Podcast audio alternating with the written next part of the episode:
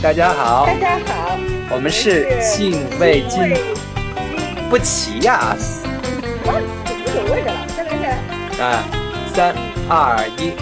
大家好大，家好，我们是信味津津，金，还是不齐，无所谓了。啊不齐，就这样啊我是我是草莓晶晶，啊！我是桃子星星，嗯呃呃，我们这个节目就是一个聊天节目。就是一个我们自己讲一些自己感兴趣的话题，如果正好是你也感兴趣的话题，那么就可以往下听。比如说不感兴趣也可以听了啊，不感兴趣也可以听。呃，不感兴趣，说不定听着听着就感兴趣了，也难说，也未可知。嗯，对对对，就是我我们我们自己不给自己限制啊哈，也也希望这个这个呃正在听这个节目的您呢不要给自己限制，就是随便听一听。就是因为我们之前在这个试录的时候，我们聊到一个词叫电子榨菜，嗯，就是就是就是我我们吃饭呀，或者是是干一些这个，比如说洗澡啊这些，或者做家务的时候啊，就是都会听一些东西，这样给自己一个陪伴。就是我们这个节目分散一下注意力或者对吧？都行。对对对对，就是完全就是你可以把我们这个节目当成一个背景音啊，或者一个陪伴，就随便听一听就好，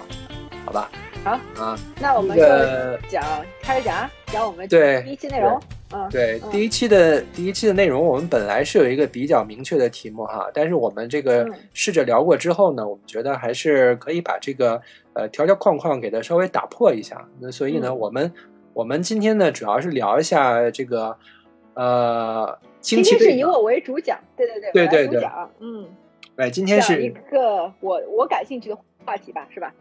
对，今天聊一下晶晶感兴趣的话题。他今天想讲的这个内容呢，就是《惊奇队长》，这是一个一九年哈，二零一九年嗯上映的一个漫威电影。我觉得没有人 care 这个电影，但是我还是要讲。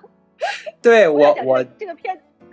不太很牛逼，呃，我会讲他，我为什么觉得他牛逼，以及他对我造成对我个人造成的很很巨大的影响，对吧？对，因为我一点都不觉得这个片子牛逼，所以所以 就就看金金怎么讲啊，就是为什么这个片子牛逼。这个这个惊奇队长二零二零一九年上映的漫威电影。那么现在，呃，我我我先讲一下这个电影的内容哈，因为我之前，做你就做一个剧情简介，剧情简介，嗯，，对对对，呃，我先开讲啊。大多数也都忘了，你讲，对，这因为这个电影实在是不是特别叫好，特别叫座。我只是在那个大陆地区哈，我就大概讲一下这个内容。这个内容呢，就是女主角嘛，就是惊奇队长。就是这个惊奇队长啊，就在她还没有成为惊奇队长的时候啊，她呢就是影片的一开始，她是以一个外星球的一个女战士的身份出现的。在电影一开始的时候呢，她是失忆了。她偶尔会做梦，梦到一些记忆当中的碎片，但是这个碎片呢就非常奇怪，就是不是特别外星球，就很像这个地球上的这个画面。但是呢，这个女主角呢，就是就是她不明白自己为什么会做这样的梦。然后呢嗯，她呢周围的同事啊，包括她做的这个事情啊，她确实就是一个外星人。那么带着这个疑问呢，就是她呢，呃，执行任务去了，执行任务，因为她是一个外星球的女战士嘛，她武力值还很强，手上还会发激光，就就那么一个神奇的人，这一看就不是地球人能会做的事情。就是对，然后他在一次呃做任务过程当中吧，被俘虏了，呃，对，被俘虏了，然后呢，他从这个呃这个敌人的手里逃出来了，他呢就迫降到了地球上，然后呢，这是一个意外。但是呢，因为这次意外呢，他就突然发现，就是自己失忆之后，然后脑子里会出现的一些记忆碎片呢，都是地球上的生活片段。而且呢，经过他的这个一番的求证去追查，发现这个生活片段，包括他记忆里面出现的那些人物，都是真实的。然后呢，这个女主角呢，就是一方面呢，她要在地球上面找自己的过去，找寻自己丢失的记忆；一方面呢，还要去这个追击敌人。这个敌人呢，就是她，她本来要做任务，执行任务，对，就俘虏他的那个人，俘虏他那对，帮人，就是他的敌人，他的敌人也是外星人，就是长得很丑的一个外星人。而他自己呢，就是他认为的他的那个族群啊，他叫做克里人，他认为他是克里人。这个克里人呢，大部分人长得呢就跟这个地球人差不多，啊，然后那个哎，不对，他叫斯克鲁人，克里人是那些坏人不是斯克鲁人是坏人，斯克鲁人哦是会变身的那个，啊，啊是吗？哦，对他是克里啊，他是克里哦人好啊，然后这个这个呢，他呢这个这个电影的主线故事呢，就是他来到地球上之后，一边找记忆，一边呢去这个这个追击这个和他一起到地球上的这个敌人，就是斯克鲁人。然后呢，在电影的后半段啊，有一个正邪两派的一个反转，他一直以为的这个斯克鲁人，这个这个长得很丑的这个外星人，实际上是好人，而他自己的己方阵营就是克里人，呃，包括他的队友队长，实际上才是坏人，就是嗯他的、他的队长实际上是一个施暴者，而他一直就是认为是敌人的这个长得丑的外星人，实际上是呃只想求一个安稳的生活环境，一直是受迫害的一方。嗯，对，而且这个女主角她发现她并不是克里人，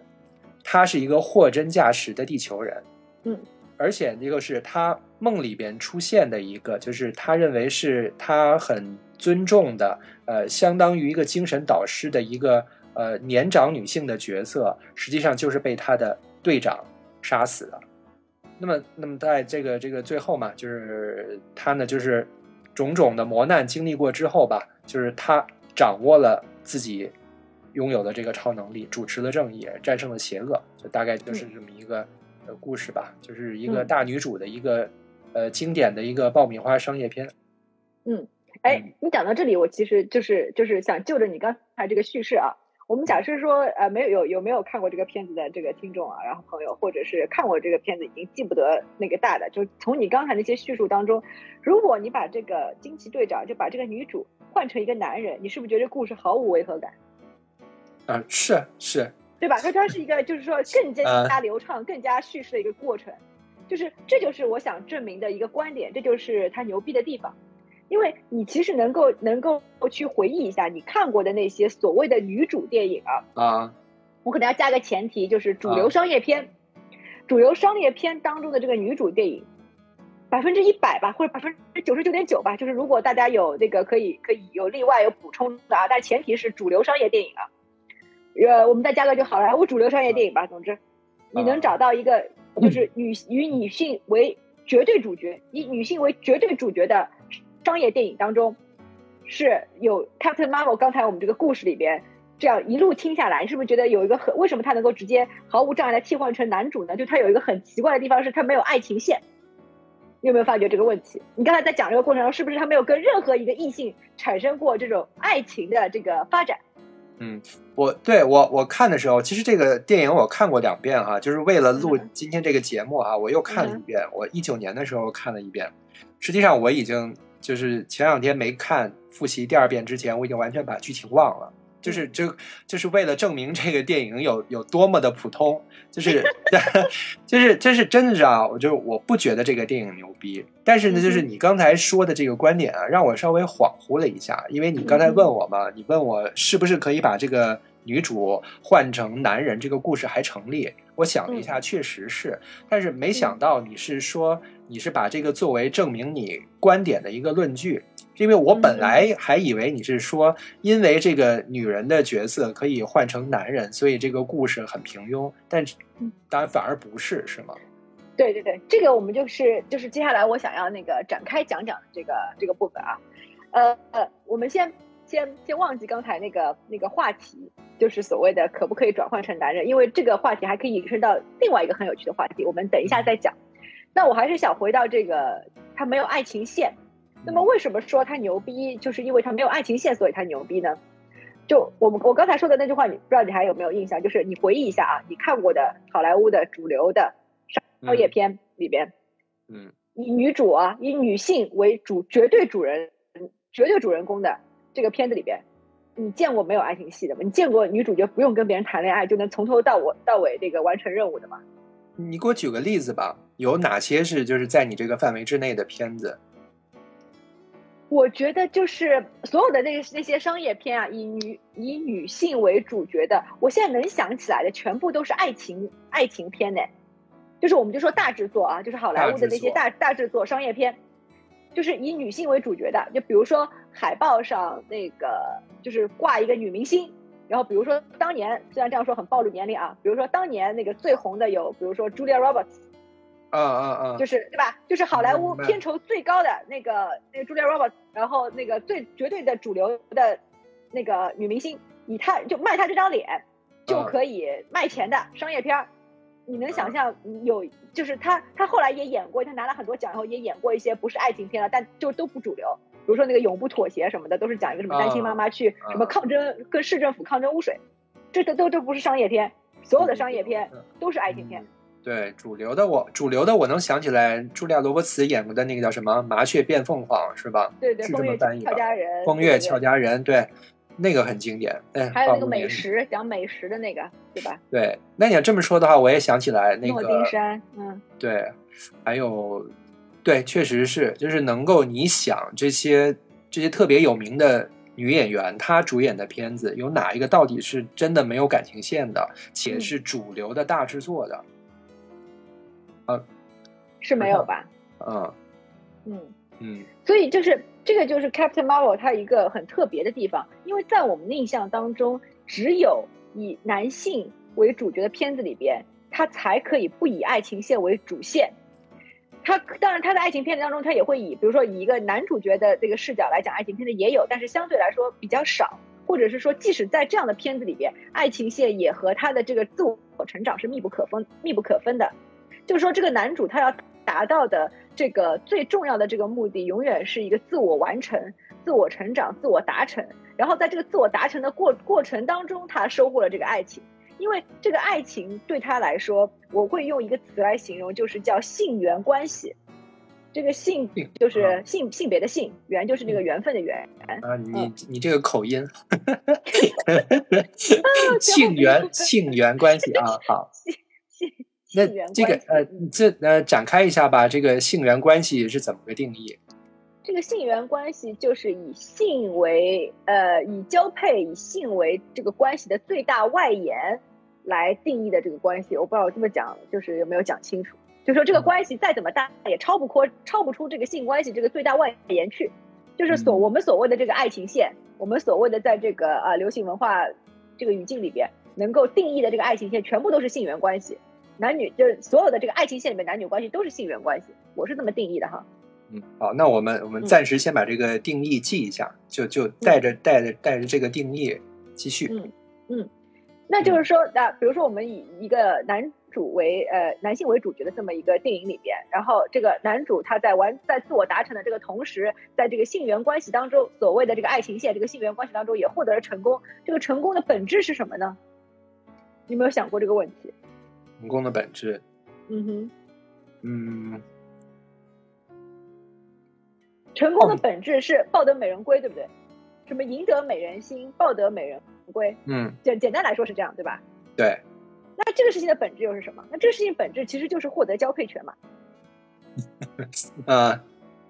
是吧嗯？对，是的，是的，OK，那如果从这个角度来推论的话，那我们就可以得出一个呃，得出了一个结论，就是说，在主流的流行文化的这个叙述语境下，所有的爱情线，所有的爱情关系，对于这个爱情关系里边的男方来说，最终要达成的这个目标只有一个，就是获得交配权。然后其他所有的感情啊、灵魂的碰撞什么，都是附着于这个之上的，这个目标很明确。那嗯对于女性来说，她在这个情感性缘关系当中得到的是什么呢？你想想，任何一个 happy ending 的结尾，嗯呃，男主角是抱得女人，呃，抱得美人归了，那女主角得到的是什么？女主角得到的是爱情，得到的爱。那这个嗯爱情是什么？这个爱情是我同意跟你性交之后，你给予我的这个终身的承诺和保护。这个就是所谓的在这个爱情线里边所谓的爱情的本质吧？对吧嗯，好莱坞商业电影肯定是这样的，我没有看过任何一个是柏拉图式的，或者说是嗯不是那样的。你要说商业电影，确实都是这样。是，对吧嗯？那所以我们我们如果就是认可了这一系列的这个说法，这个前提，接受了我的刚才所说的这些观念的话，那么回过头来再看，呃，Captain Marvel，看这个惊奇队长，你有没有觉得他很特别？有没有觉得他很特殊？就是因为没有爱情线。就是因为没有爱情线。而且它里。边其实它是一个它是一个经它人物设置是一个经典的。三一个三角，但这个三角不是三角关系的三角啊，我们就说人物三角，就是一个很稳定的一个人物三三角，对吧？一个主角，然后一个比如说那个主角的伙伴，然后另外一个是呃主角的敌人，对，这是一个很稳固的三角关系。那通对对对常来说，通常来说，在我们如果是一个女性呃为主角的这个片子里面，这样的三角关系当中，很有可能就是说所谓的这个伙伴，其实是要跟他发生主要情感、主要爱性缘关系、爱情线的这个男主。敌人嘛，当然就是反一了，对吧？对，对，所以我其实当初一九年刚刚看这个片子的时候，我我我在电影院看的时候，我知道我我我隐隐隐约约品出一些他的不一样的地方啊，就很早的时候，比如说他对嗯。童年的一些往事啊，对吧？就比如说他父亲一直在打压他，说叫他不要开车开太快，结果他还是开太快，我就隐隐约约觉得，哎，这个片子可能要表述的没有那么传统，但是我依然在期待，就我很俗气的依然在期待 Samuel Jackson 跟他之间发生点什么。啊，这这那个，我就解释一下哈，就是嗯他刚才说那个什么父亲打他那个，这个是这个女主角被这个外星人俘虏的时候，那个外星人有一种那个科技可以读取她的那个潜意识和她的那个记忆碎片，在在这个过程当中，那个影片展示了一大堆这个这个女主角的那个记忆，里边有一段就是她的童年的回忆，呃。那个他是什么赛车，然后会有这个他的开卡丁车，对那个对，然后会有一个背景音，可能是他父亲是不是？说说嗯，你你要开慢一点，说不要开那么快，还有说还有他呃当兵的那个记忆，然后那个那些男兵在嘲笑他说你不行什么之类的，对吧？嗯，会有这么一个记忆，对对对，就这些这些戏一出来的时候，你就会啊隐隐觉得说啊，它不是一个就是男性视角的来叙述的这么一个片子，然后你就会觉得说啊，它里面肯定会有一些比较女性的表达嘛，对吧？就比较偏女性的一个表达。但是我依然就是，即便是这样，我依然还很俗气说，哎，再怎么样，它也是个漫威电影呀，这么大一个 IP 大厂制作，对吧？然后这么主流好莱坞，它当然要发生爱情的，我就没，因为我就没见过，就这种主流商业片里面没有爱情线的。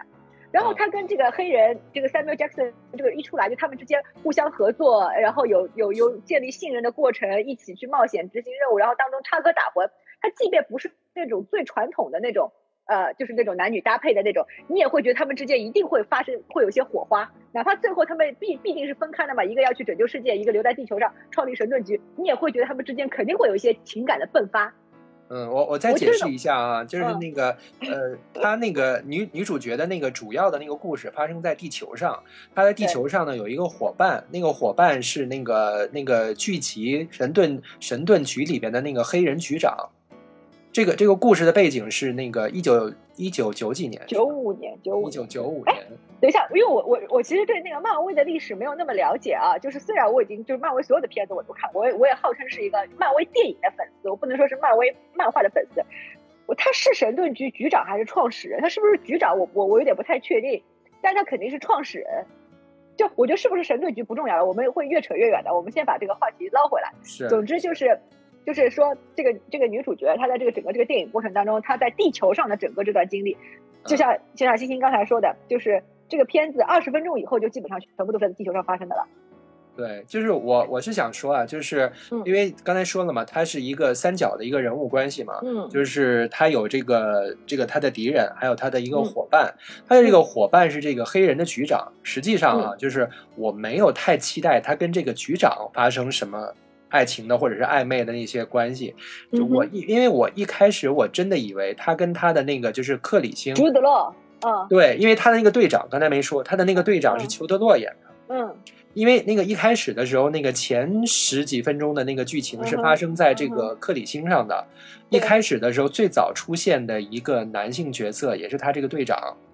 嗯。呃他们俩就就关系就很好，而且是插科打诨啊、打嘴炮啊什么的。就是我会作为这个就看了这么多年商业电影的一个观众哈，我也会天然的有一个感觉，就是这个影片的套路应该是女主角和裘德洛演的这个人发生什么关系，但是实际哎，上我觉得。这个这个可能也是一种一种期待，对，就是当那个，但是当后来他来到地球以后，你就会发觉啊，他们的戏中断了，然后又凭你的观影本能去反射说啊，那 接下来的这个男的总要跟他发生点什么了吧，对吧？总之我们就是看到一个女主角跟一个男的有互动戏的时候，你就会发觉，哎，你总是在期待这个女的跟那个男的发生点什么，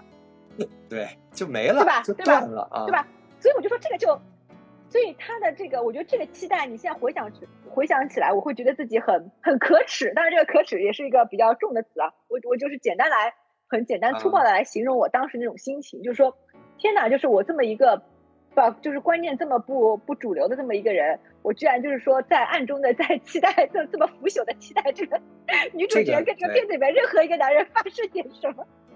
这也这也不是不是你的问题哈，这是我们的观影习惯。因为他基本上这种商业片，我们也知道自己应该期待什么，从来没有想过他会给一些不一样的东西。是，而且他是一点点都没有，就他没有到连一丝暧昧都没有。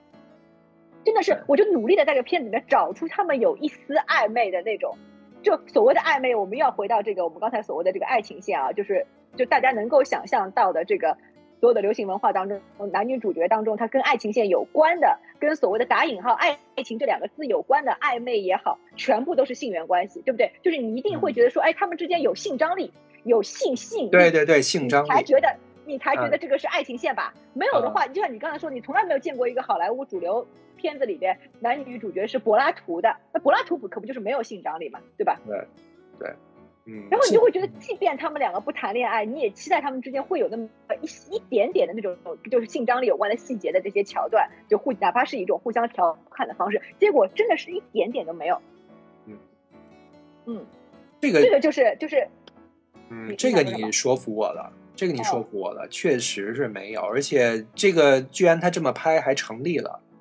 嗯，对，这个就是他他很他很特殊的一个地方。那我们其实来对比，就是几乎是同时期的啊，先后差不了几年，就同时期的 DC 的一个超级女英雄的电影，就是那个 Wonder Woman，神奇女侠，然后我们的大美女盖尔加朵演的，嗯，就是她这个设计啊，我我我我我我相信，就是说盖呃 Wonder Woman 就是在中国的这个受众和看过的人和对她印象深刻的人，绝对远远的超过这个惊奇队长。那我就是用最简单的话来来介绍，就是说她就是一个亚马逊女战士，一辈子没有见过男人，然后就是天天天降了一个飞行员，坠落在她这个岛上。然后呢，这个飞行员带她离开了这个世外桃源，带她去和她一起去拯救世界的这么一个故事。那最终是那个飞行员牺牲了，但是那个他又有某种形式永远的活在他心中。但还第二部怎么怎么样，我们先不讲。但他其实就是一个表面上你看起来是一个呃女主历险冒险的故事，但它依然是一个爱情爱情片。它就是一个很简单的、很直接的爱情电影。然后里边就是他们两个的关系就是纯纯粹粹的爱性缘关系，因为他一出场就是天降大雕。然后一出场，这个男的就是就是赤身裸体的站在一个从来没有见过男人这种生物的女人面前，就是这个基调，第一次见面就已经定义了他们这个性缘关系了，就非常非常主流，非常传统。就他即便做了一些反转，比方说女人女女女主角的武力值比男人高，比方说以前我们在比较更早的一些好莱坞电影当中，我们会看到，比如说是一个男人闯进了一个赤身裸体的一个女人的家。对吧？作为开始，这也是一种性缘关系。那你不要以为女人看男人裸体，好似就已经女权了，好似就进步了。那它依然是一种性缘关系，没有任何变化。男人对吧？我明白，我明白。因为我突然想到哈，就是同样的一个情节，就是女人看到男人的裸体和男人看到女人的裸体，那么裸体的那个人的反应，实际上就是就是这个他的这个观念，就是就是那个那个飞行员被看到了裸体，实际上他并不觉得自己失去了什么。对对，那当然，哪怕就他会做一个，就是我觉得这就是就是为什么大家会说那个就是好莱坞虚伪啊？我觉得有一个直接观感上的一个原因，就是说他甚至做了一些一丝扭捏，就是你明明知道他其实是不 care 被看到的，就是他他内心他底层逻辑是不配不不 care 被看到，但他依然就是处理成一个就比较搞笑的，好像这个男人也会遮羞，要捂住自己的下体，就是有一次说哎你怎么能看我，的这个感觉啊。这个就是其实是很虚伪的一个设计嘛，就是说，哎，大家就会当就是现场其实也会有效果，大家就会就基于基于这样的反转，哈哈一笑，一个很低俗的一个一个跟性有关的，很猥琐，很猥琐，对，因为他的你会笑的底层逻辑是你想到了男人看女人的逻辑，女人会做出那种娇羞，你才会笑，如果不是的话，这个笑点本身就不成立，这个笑点本身就建立在一个很猥琐的一个性缘关系上，嗯，啊，OK，说远了啊。那我就是只想对比一下这个 Wonder Woman，而且呢，我我还想讲一个，就是说 Wonder Woman 它有一个很又很传统的一个一个一个点，有可能你没有想过这个点啊，我我可以给你提一下，就是这个 Captain Marvel 和这个 Wonder Woman 它的 casting 就它的选角，也其实已经已经已经代表了它的这两个片子完全不同的一个趋向。你是说呃，惊奇队长不够好看是吗？对，对，粗俗粗暴来讲是这个样子。她不是一个主流价值的传统意义上的美女，她甚至会被很多男人觉得就是他是壮的，他是粗糙的，他是像爷们儿的，他是没有女人味儿的。嗯。然后呢，开，然后呢，那个 Wonder Woman 的这个女主角盖尔加朵，她就是一个第一，她是一个传统意义上的美女，而且她又是一个。好莱坞主流商业爱情电影当中的女主角形象，为什么我要这么说？我们刚才为什么要说以前会有 Meg Ryan，会有那个 Julia Roberts，后面还会有谁谁谁谁？所谓的这样的女的，她有一个特点，她很美，但是她又不是那种蛇蝎美人，她会她不会让女女性观众讨厌她，不会让女性观众把她当成是假想敌。嗯，她是那种她是那种叙事下，你我就这么说，她就是父权语境的叙事下那种完美的女性。她会吸引男人，同时只会让女性去憧憬，而不会让女性去厌恶。啊，明白。从这个选角上就很明显的选，很明显就看出它其实就是一个爱情片，因为它跟所有的好莱坞主流的商业的爱情片的选角思路是一致的。啊，这么讲明白吧？对吧？明白，明白，明白。嗯，是吧？这个是确实是这个样子吧？对，因为你说到这个的时候，我一直在代换《甄嬛传》里的角色，到底看一看是谁？是谁啊？嗯，对，我觉得《甄嬛甄嬛传》是女性群像戏啦，我觉得你这个很难很难去就是一一对应吧？对，就是没有对应上嘛。对对，嗯，哎，或者你可以对应，就是说《甄嬛传》的上半部在熹妃回宫之前，它是一个爱情剧，对吧？那他那个时候的孙俪就是就可不就是男人也喜欢，然后女人也喜欢嘛，他也不是没有攻击性嘛。那等到他熹妃回宫以后，男性观众就不喜欢了，只有基佬和我们女人才喜欢看，对不对？对吧？就是男人一带入这个四郎，还怎么看啦？那带入果郡王其实也很衰。嗯，是。哎呀，这个例子不好啊，这个例子不好，不好啊，忽略掉。忽略我们以后再以后再讲《甄嬛传》，以后那个星星是《甄嬛传》的那个重度专家，我们以后可以那个好好的讲一下《甄嬛传》。啊，好，以后讲，以后讲。嗯嗯，好，那么我们就这样讲的话，大概你是不是能够？能够 get 到，或者是你能能能明白我为什么觉得他牛逼，他的特殊性，他在这个，我觉得他在好莱坞电影史上的这个地位，我相信将来他会一定会会有后人在这个好莱坞的电影史上，他们自己也会真就最终会明白这一点。虽然这个片子在西方上映的时候，包括上映以后，其实因为他的一些女权的表达、女性的表达，包括这个女主角这个演员本身，她在这个这个这个。片子上映以后，在公开场合发表了很多，呃，怎么讲？你可以把它称之为仇男言论，就是所谓的一些，就是说他觉得女人不比男人差，他甚至觉得女生女人是可以比男人强的，女人是不需要男人也可以获得自我圆满、自我成功的，就诸如此类的一些。他一开始只是发表一些我刚才说的这样的一些论点，这些论点可能有贬低男人之嫌，但没有可能还没有到仇男，但是他就已经跟网络上的一些呃一些男性吵起来了。那吵着吵着，就这个语言就升级了，然后他就会，他就发表了一些更加激烈的言论。那那些言论其实就仇男了。那那些言论其实是发表在就是你一来你来我往的这个吵架升级当中的。啊。所以这个片子在在在西方的那个那个就是网络网络上，其实也是也是引起了一个一个很大的一个争议，又引引起了一些骂战吧，可以这么说。嗯。嗯，所以这个，所以惊奇队长在你心目当中，是因为这个特殊性，他没有爱情线，所以很牛逼，对吧？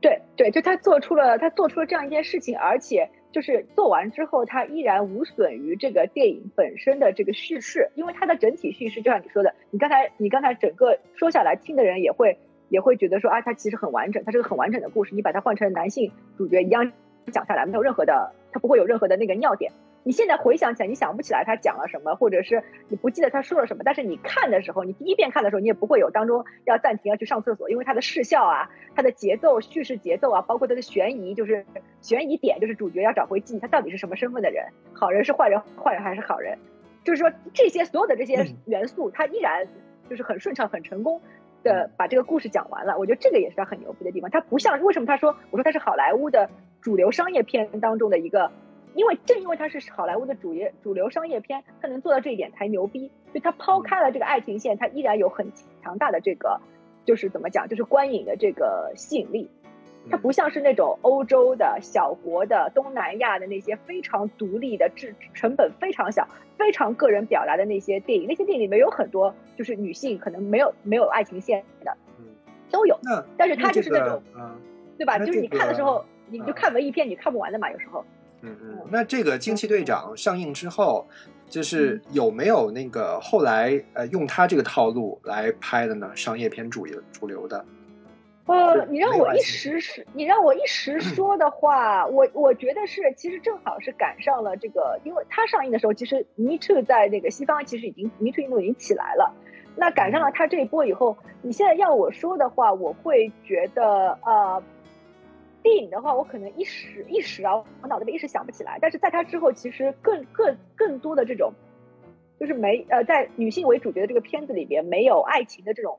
表达这种尝试，其实越来越多了。我现在脑子里面嗯第一个能想到的，我我我非常非常的给就是大家推荐一个剧啊，但是我我我会更推荐给女性女性推荐这个剧，这个剧叫《Unbelievable》。这个嗯 Unbelievable 是、中文怎么呃翻译呢？中文的片名不可和译名哎是是叫不可思议还是叫不能相信？反正我有点忘了。但是你搜、嗯你在那个豆瓣上搜这个英文名，就是能搜到这个剧。封面是两个女警察，啊啊它其实就是讲一个呃性侵案，它讲了一个哦性侵案，这个小女孩她呃被性侵了，然后她要去告，结果在这个过程当中，他又受到了很多次的伤害，他就翻供了，就说啊我可能是我记错了，怎么怎么着。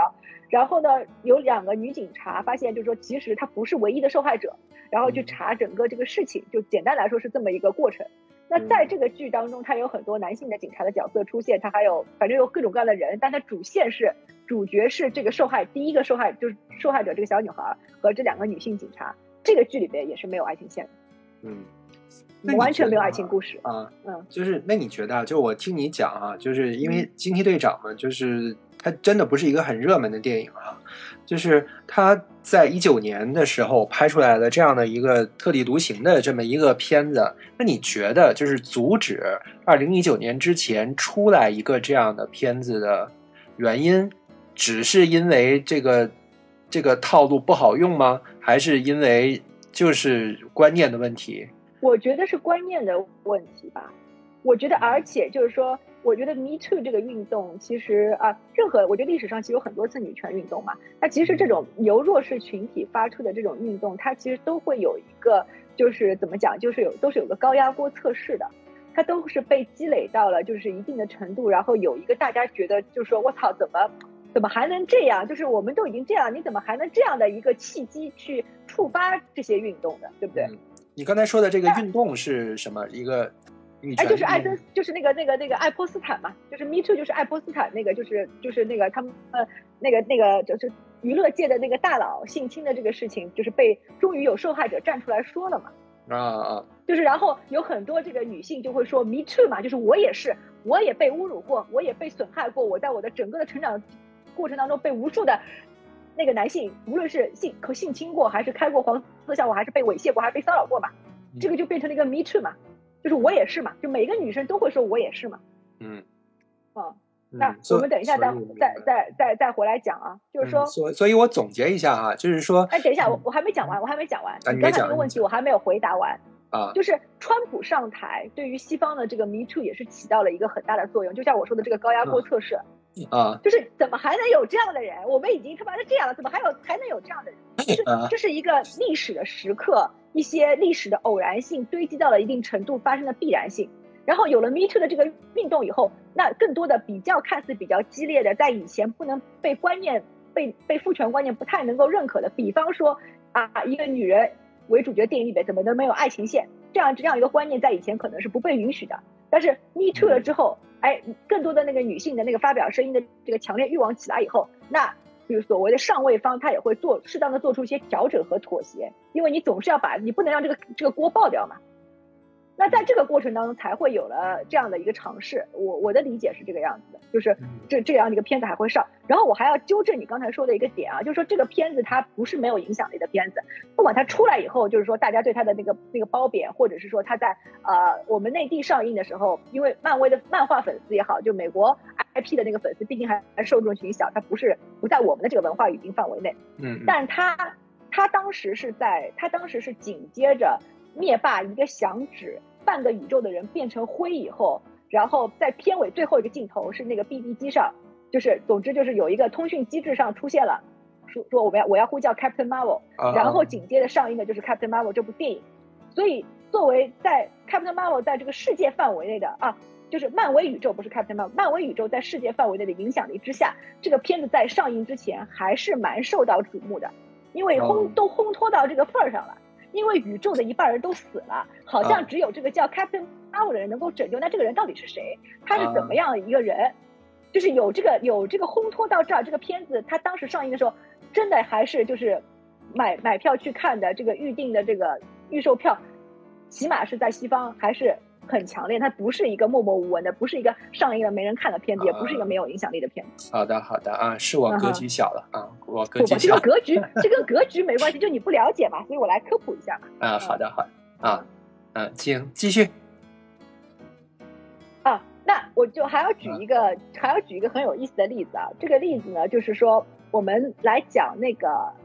我你能想象当到的那个男主，就举我们说，比如说这个片子它是一个绝对女主的片子吧，那你嗯能想象，就是说绝对男主的这个电影，比如说男有很多男主的这个电影里面是没有爱情线的，你知道吧？就是以以绝对男性为主角的电影里面，它是完全没有爱情线的，它就完全个人主义。比如说在我们那个什么西，尤其是西方价值观强调的个人英雄主义电影里面，最最极端的例子就是它有一个类型，就是西部片儿。哦，哦，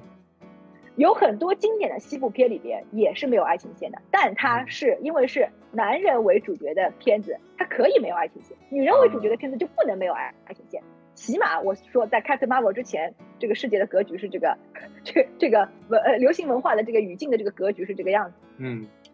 对，最但是但是这个还是要划定一个范围啊，就是主流的大制作的好莱坞商业电影，因为也有一些是女主的电影，它是并没有什么感情线的，但是那是一种比较特殊的电影，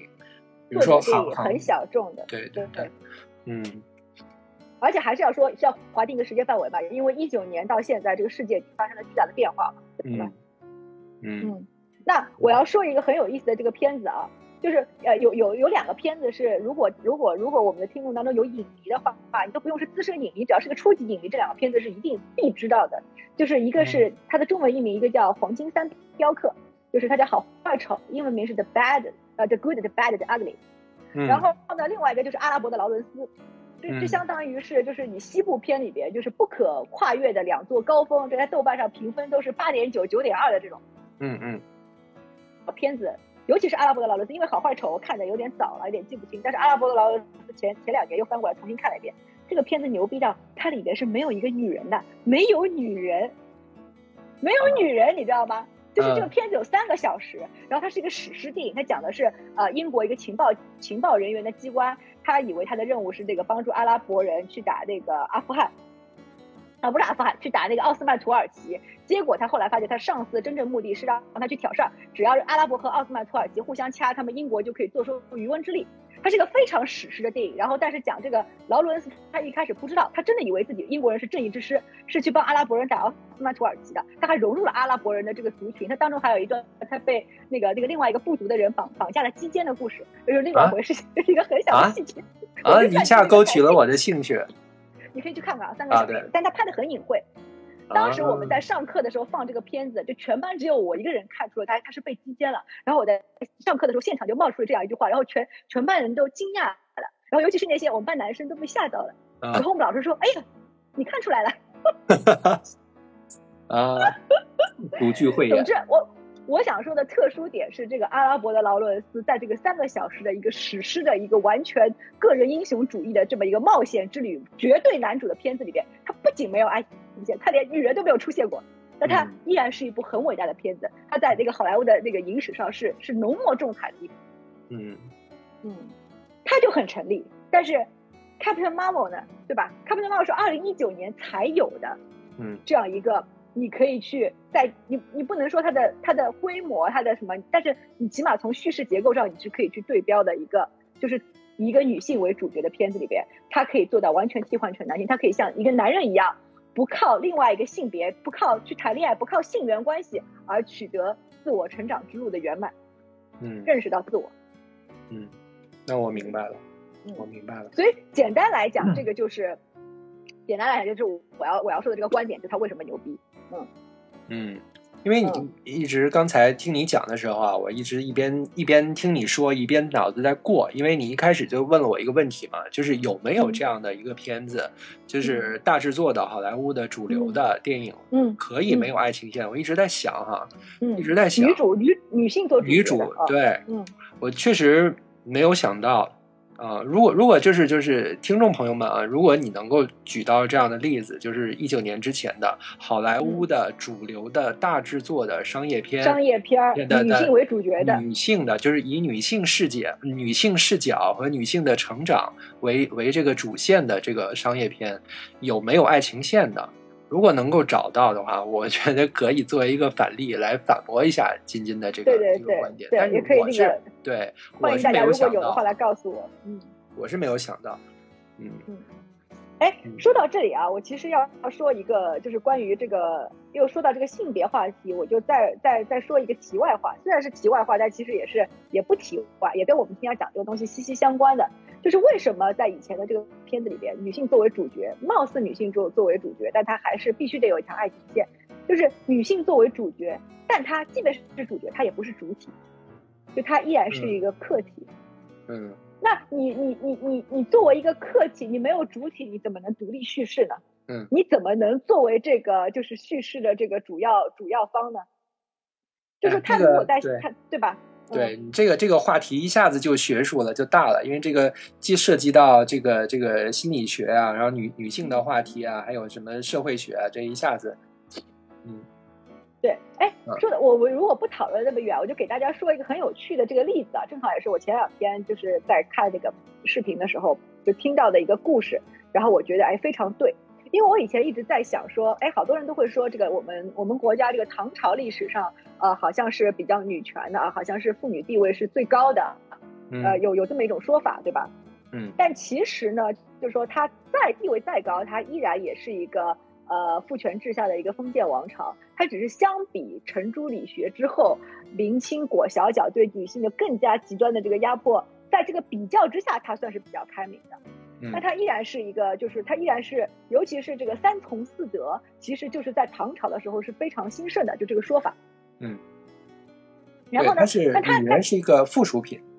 对，但他提到的一特别呃，就是为什么我会说这个唐朝的例子啊？就是唐朝对于节妇，就是贞贞洁妇女这个节妇，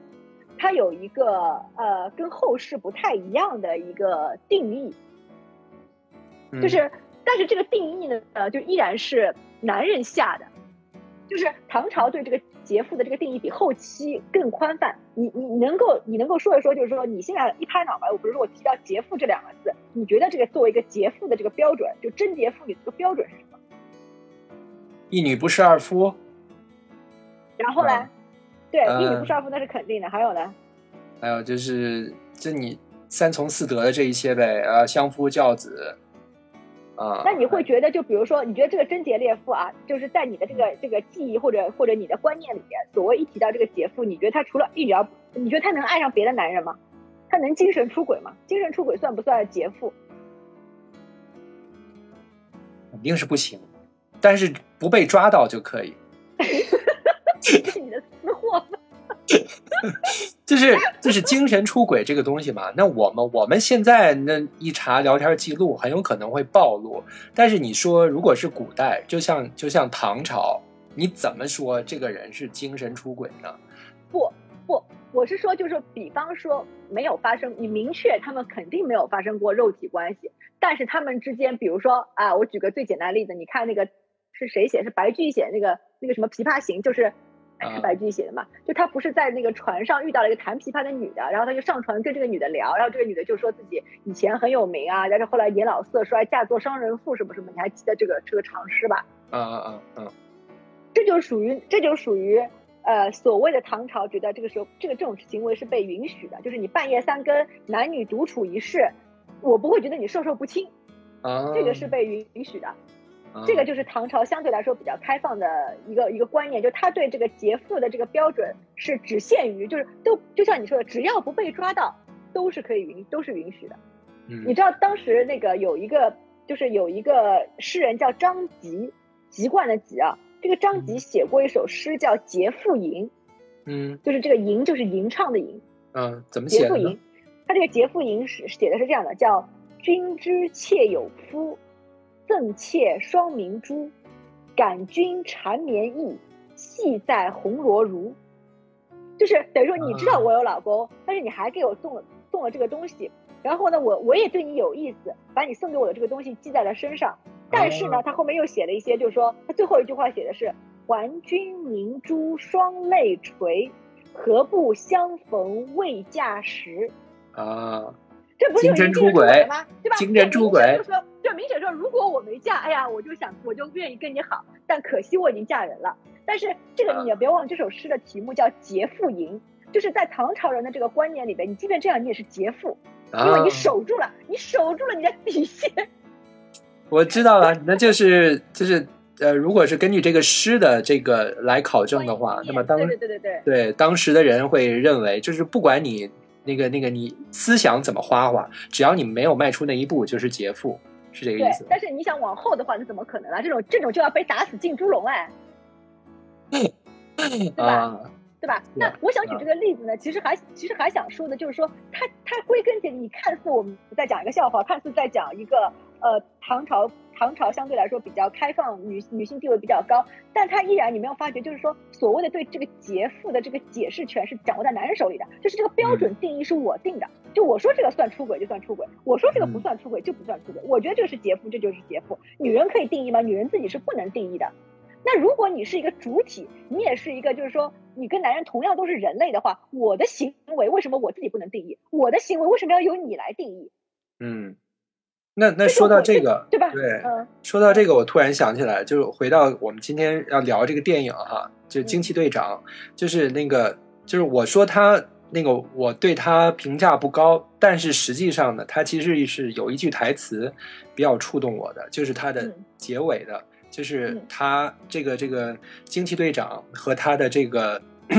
这个他的这个队长在进行那个最后的那个决斗，搏斗搏斗，然后那个队长因为知道他打不过他们，队长已经打不过掌握了能力的惊奇队长了。那这个男性的队长就是这个裘德洛，然后呢就放弃了用武力来对付他，而是激他说你你敢肉搏对肉搏，就你敢不用你的那个这个能力来跟我一挑一怎么样吗？那个怎么你？证明给我，你来，你你证明给我看，证明给我，你不用理武力，你证明给我看，你牛逼。对，然后这个惊奇队长就说了那句对我很有触动的这个台词，就是我不需要向你证明什么，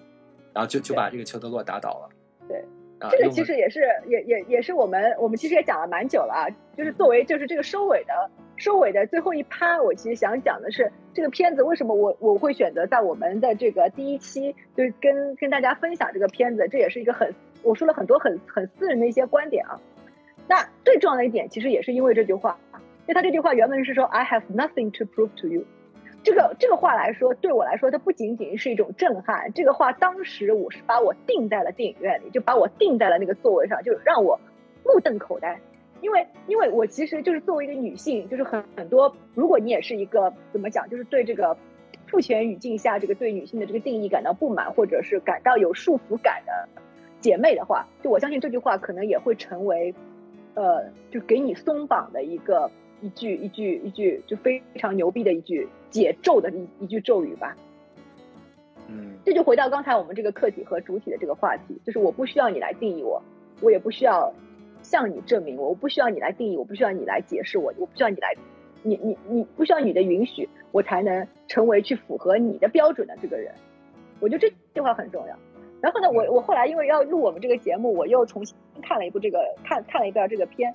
就是这句话，因为已经这几年来这句话就是一直在作为我一个内在的动力，我已经跟很多我身边的姐妹分享过这句话了，所以再看到这句话的时候，我已经没有当初第一次听到这句话的时候震撼，因为这句话在我的语境里面它从来没有出现过，就不要说没有人跟我讲过，我都不不没有想过这这个世界上存在这样一句可以给我松绑的话，就好像以前的女性她不知道人生有不结婚这种选择。她不知道人生有不不结婚不生娃这种选择，但你一旦知道了，这个这个就世界一下子就开阔了。但是你不知道的时候，你永远被困在那个女性必须要结婚、必须要生娃的这个这个这个规定里边。嗯我就举这么一个比例嘛。那我我要说回来，就是说，在这个话之前，其实 Jude Law 在接他的时候还说过另外一句话，说 I've made the best version of you。这个这个在嗯片头就是他们俩第一次互打的时候，他也说，他说我这么教导你啊，是想让你成为你，就成为一个最好的版本。最好的你，对，那最好的版本。那他嗯最后就是说，你看你现朱德洛还已就已经打不过他了，他最后他们俩互斗的时候，朱德洛还要对这个女主角说：“说你之所以能有今天，是因为我打造了你啊！我之前我们这么多年的训练，我把你变成了一个最好的版本。如果我没有教你这些克制自己的怒怒火的技巧，你能变得现在这么牛逼吗？”那他说了很多这样的话。那嗯这个话里面，他其实有一个，就是说，我现在听起来就会觉得，哎，很，他设计的很妙，很很棒的一点，就是说，男性依然觉得，就是你无论怎么牛逼，也是在我的框架，在我的允许范围内，甚至是在我的打造下的。就是说，这个主体和客体的区别，你一下子就能感觉到。嗯你是我的一个作品，你是我你现在最好的这个版本，是我让你变成这个版本的。嗯嗯，